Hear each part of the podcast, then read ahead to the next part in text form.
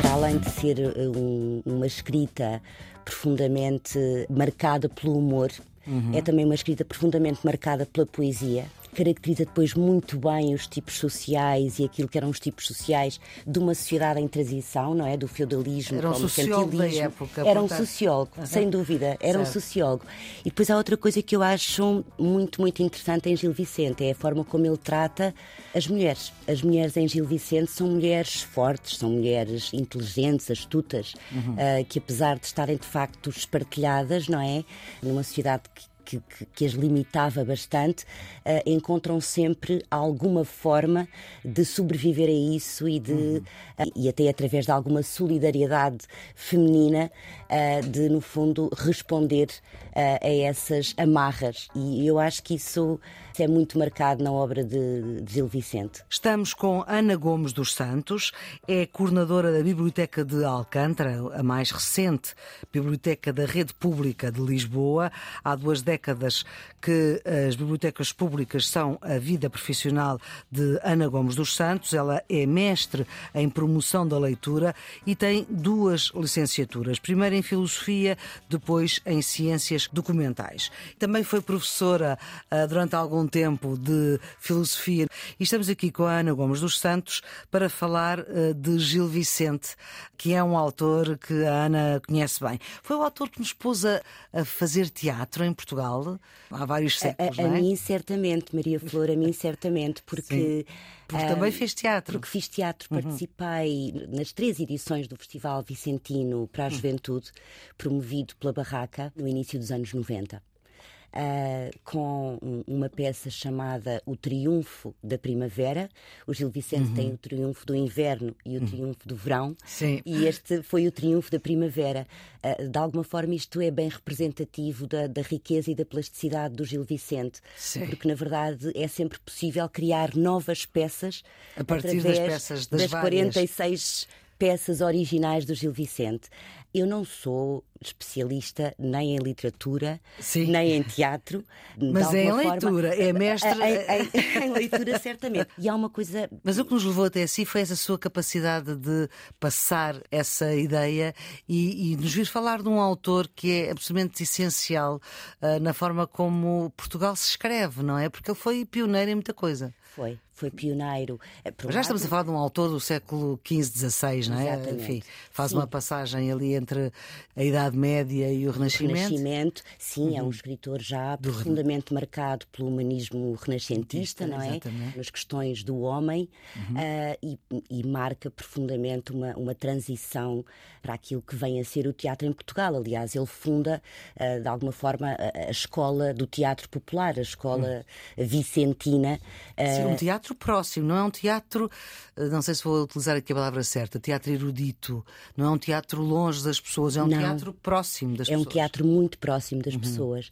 É um teatro de sátira social que não perdoa eh, qualquer das classes sociais, e isso é, é- está muito presente Uhum. em todas as peças do Gil Vicente, eh, na farsa de Inês Pereira, certamente, mas claro, na- no Alto da Barca do Já, Inferno. já vamos à farsa de Inês Pereira com mais Sim, detalhes. Uma sim. das primeiras peças de que recordo é o É Menino ou Menina. Menina. Lembro-me do sucesso que a peça foi em Portugal e, e, mais uma vez representando essa enorme riqueza, não é? Porque o É Menino ou Menina acaba por ser de facto uma peça montada a partir de uma série de outras peças De Gil Vicente. de Gil Vicente, sim. Portanto, se nós eh, pudéssemos resumir, para quem nada sabe, o que é que interessa saber de Gil Vicente? O que é que ele. Como é que nós podemos caracterizar as suas particularidades?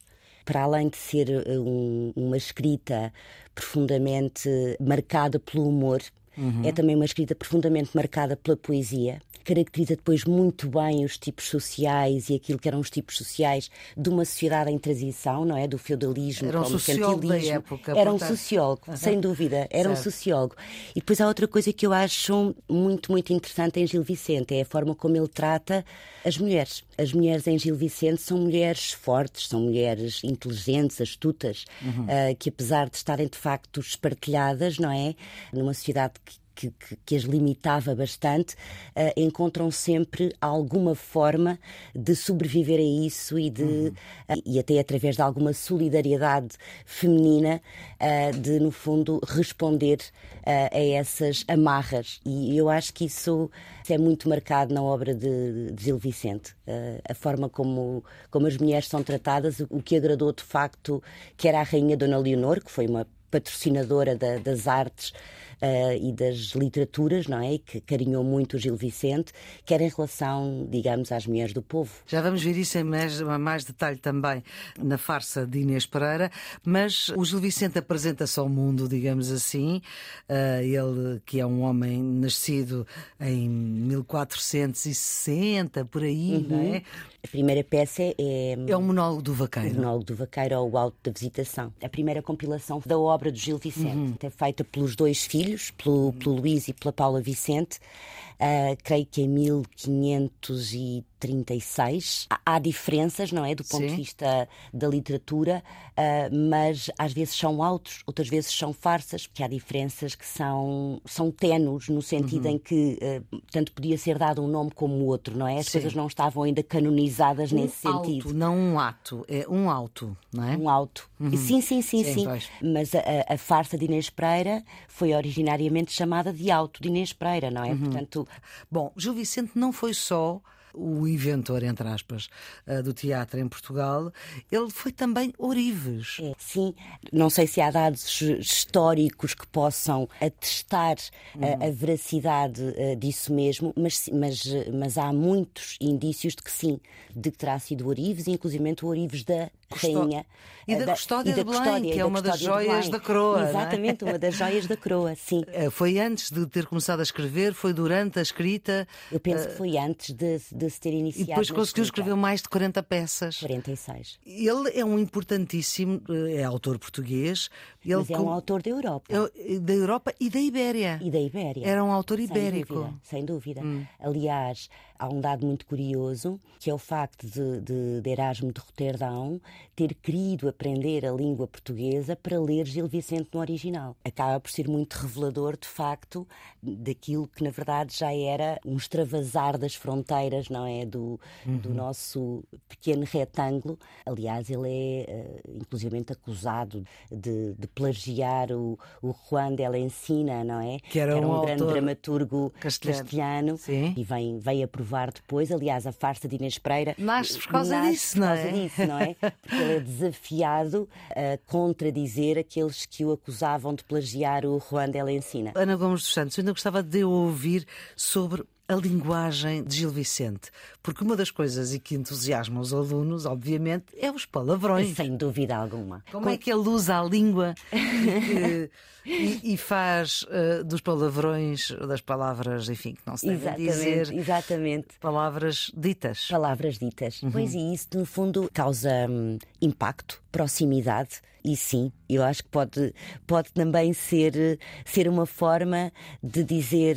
Uh, aos estudantes que, na verdade, eh, a escrita de humor não tem de sempre ser com palavrões, não é? Uhum. Mas que há um, um lado popular não é? Uhum. Uh, nesta escrita, um lado muito genuíno, muito autêntico, que se sente. E isso é muito importante, não é? Não há nada aqui de, de erudito naquele sentido em que o Gil Vicente está, e eu acho que isso se sente, está numa espécie de pedestal uhum. e eu uhum. tenho que um, desbravar muito caminho para que isto me possa dizer alguma coisa, para que eu possa uh, fazer quase uma espécie de hermenêutica uh, muito do exigente texto. do uhum. texto, não é? Uhum. porque o texto texto está lá e é um texto que, que me é muito familiar e que é, aos jovens será muito familiar, certamente. Muito obrigada, doutora Ana Gomes eh, dos Santos, por esta viagem sobre uh, Gil Vicente. Vamos ficar por aqui neste episódio. Os cuidados técnicos são de José Inácio, a produção de Ana Fernandes e da edição de Maria Flor Pedroso. Tenham um bom dia.